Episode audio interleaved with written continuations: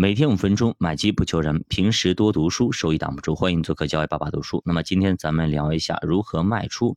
俗话说，会买的是徒弟，会卖的那才叫师傅呢。那么讲一下如何卖呢？其实卖它要有一套呃整体的逻辑的。首先呢，第一个，市场被严重高估的时候，就要考虑卖出啊。那其实高估卖出每个人都知道啊，但是什么时候高估哎，可能每个人有每个人的看法。因为同样一件东西，你觉得它值十块，有些人觉得它值五十，甚至有人觉得它值一百，对吧？到底它值多少？这个估值这东西，可能我们要去看。其实我们不要去自己去估，我们看整体的估值。其实每一个包括软件、包括平台上面，它都有。呃，估值某一个估值百分位啦，是在什么什么位置，对不对？如果它处于那么估值百分位的呃百分之九十以上，甚至超过了百分之百，那么可能我们就要考虑卖出了，或者说它已经就历史最高位了，已经到高峰了，甚至是还创新高了的这个位置，那是不是我们就要考虑止盈，考虑卖出了，对不对？那如果它是。低于历史百分位很低很低那种，处于低估，比如说现在，对吧？它已经非常非常低估，历史上就没有几次超过这么便宜的位置。那么这个时候，我们是不是考虑要买入？那么今天我们主要是讲卖出啊，其实呢，估值表很多人地方都有，咱们也给大家有放过估值表，对吧？包括螺丝钉那边也有估值表，大家去可以去看，是很多平台也会有。但是呢，这个估值表你去对比一下，发现啊，很多时候会有出入啊。有些人觉得它在估值百分之在百分之五十左右，在一个中等估值，但有些人已经认为它在百分之八十的估值了，甚至有人啊，有些人还认为它低估的也会有啊。那咱们怎么看呢？我教给大家一种方法，咱别看什么估值表了啊。呃，当然了，如果你要做细致一点，当然去看一看估值表作为参考啊。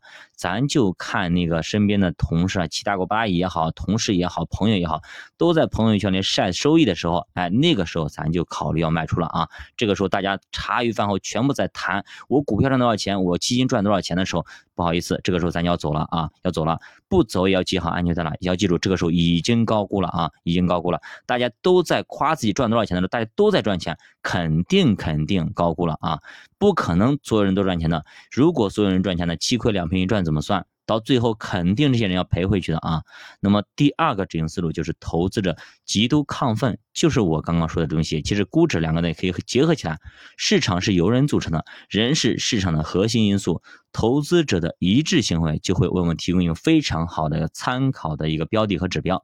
当我们发现大家都在不顾一切的往里冲的时候啊，这个时候就应该知道市场已经出现明显的高估。那比方说二零一五年那一波，对吧？当年就有官媒还是某些媒体喊出六千点才是牛市的起点啊，直接冲着一万点甚至一万五千点往上冲冲啊。所以那个时候啊真的是疯狂的冲冲冲啊，五千多点的时候都是一起往里冲啊，直接扛起什么小牌牌。就说为了国家，为了国家怎怎么样，就是为国效力也好，就是往里冲冲冲，为了祖国的呃建设，我要冲进股市，要投资建设等等，就是就这么个意思啊，就是爱国嘛，你你不炒股就是不爱国等等，就这么个意思。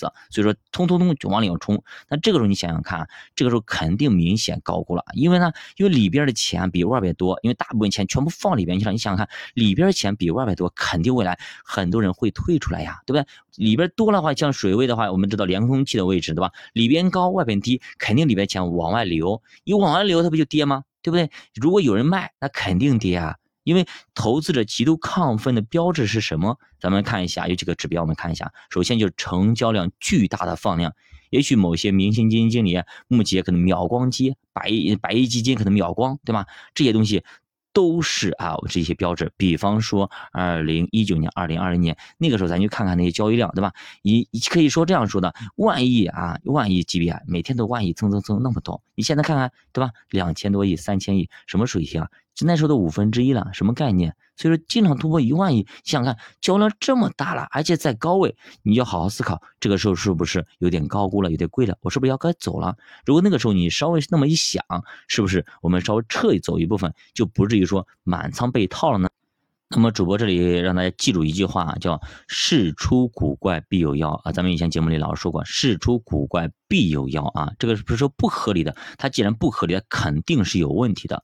当业余的投资者业绩吊打专业的投资者啊，这个时候你想想看啊，朋友圈里的隔壁老王、隔壁老李啊、毛奶奶啊，他们全部在收收益，一年赚了百分之三十五十。是这样子的，对不对？你想想看，这个时候是不是觉得那么赚钱真的太容易了？有些基金经理竟然还没他跑得快。你想想看，市场平均收益才百分之十几，他这个时候赚百分之二十，赚百分之三十。那么你想想看，是不是说这种业余的那么投资者他都可以赚到这么高？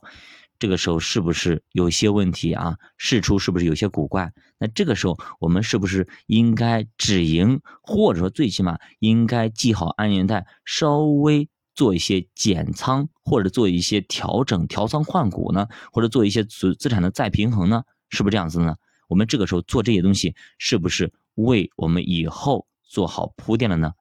那么下面还有三种的止盈的一个思路，我们下节再继续接着讲。九八读书陪你钱慢慢变富，大家有什么疑问，那么欢迎大家留言啊，留言或者点下面的小赞，帮我们点点赞一下，谢谢。